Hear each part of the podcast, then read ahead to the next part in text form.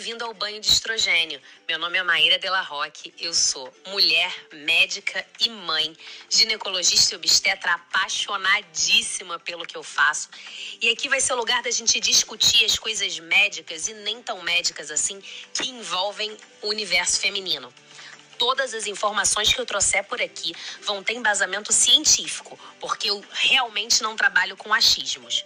Mas a gente também vai poder trocar várias experiências pessoais, histórias de consultório, dúvidas recorrentes. E o episódio de hoje nada mais é que uma reflexão sobre a escolha do ginecologista, sobre como a gente decide que pessoa vai ser essa que vai cuidar da gente.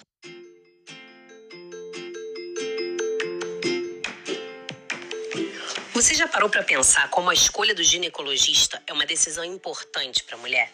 Sério, pensa comigo. Acho que a gente pode começar do começo. Começar pensando em como escolher um ginecologista, como saber que aquela pessoa é a pessoa certa para conhecer tudo de mais íntimo que eu vou ter para falar. A minha sexualidade, o meu corpo completamente nu, encontrar pelo menos uma vez por ano com aquela pessoa e me sentir à vontade para perguntar ou questionar qualquer coisa. Eu acho que esse é o ponto principal quando se vai escolher um ginecologista. Tem que ser alguém que, além de você confiar, você se sinta bem, você se sinta confortável estar junto daquela pessoa. Porque, afinal de contas, se você não está confortável, quem vai estar? Tá? O ginecologista é o médico mais presente na vida da mulher. Com ele, ela vai dividir as dúvidas, as inseguranças do corpo, a relação sexual, todas as suas intimidades. Você vai dividir também os nove meses de espera pelo seu filho. Esses nove meses de medo, de dúvida, de insegurança, de toda uma flutuação hormonal que termina com o ápice de um trabalho de parto e com o nascimento daquela criança.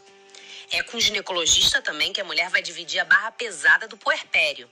As noites sem dormir, a falta de desejo sexual no parceiro que muitas vezes não entende o que ela está passando, todas as dores que a amamentação pode trazer para uma mulher, as inseguranças com aquele novo corpo do pós-parto que talvez nunca mais seja igual ao que era antes. As questões da menopausa, a reposição hormonal, é tudo com seu ginecologista contar que vamos combinar uma coisa, né? Só quem é mulher vai conseguir entender o fato de que é uma sensação extremamente estranha tirar toda a sua roupa, deitar naquela maca e ficar naquela posição extremamente exposta, super agradável, pela qual a gente tem que passar pelo menos uma vez por ano. Esse início pode ser catastrófico. Não é nada legal a sua primeira experiência ser com uma pessoa que você não se sente nem um pouco à vontade. Imagina uma adolescente no auge dos hormônios na cabeça, cheia de dúvida, querendo falar ou perguntar um monte de coisa e do outro lado da mesa aquela pessoa séria, sisuda, que cuidou da minha família inteira. Talvez aquilo ali não role e acabe se tornando um trauma. Ai, meu Deus, eu tenho que ir pro ginecologista. Caramba, é muito longe disso que é para ser. O ginecologista tem que ser o seu médico melhor amigo. O que acaba acontecendo é que a maioria das mulheres começam a ir no ginecologista muito cedo, ainda crianças, adolescentes, e acabam indo aonde os pais levam, aonde a mãe leva, aonde a avó leva. E aí acaba que é o médico da minha mãe, o médico que cuida da minha família inteira. Isso seria ótimo se a menina se sentisse confortável com aquele médico.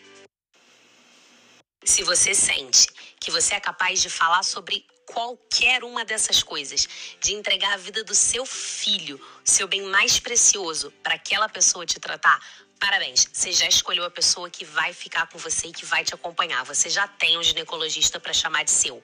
Agora, se depois de ouvir isso tudo, você ficou com dúvida, se questionando, pensando que talvez não seja muito bem por aí, tá na hora de procurar outro.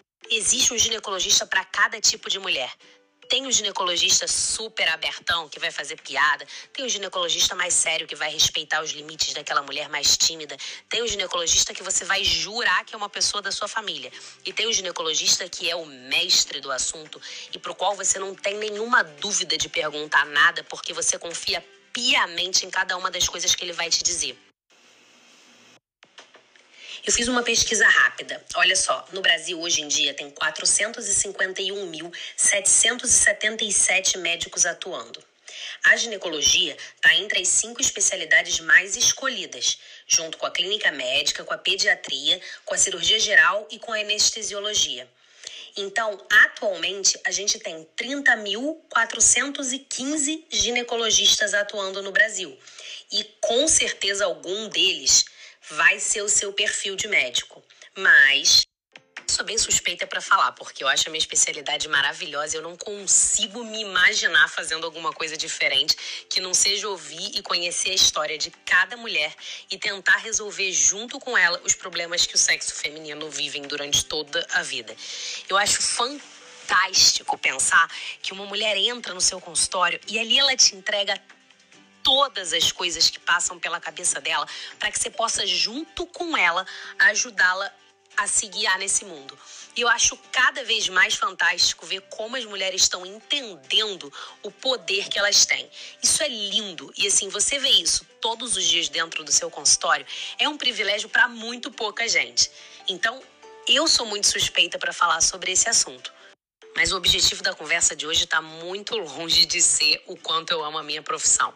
O objetivo da conversa de hoje é que depois de você ouvir tudo isso que eu tenho para te falar, você chegue à conclusão de se você está sendo bem tratada.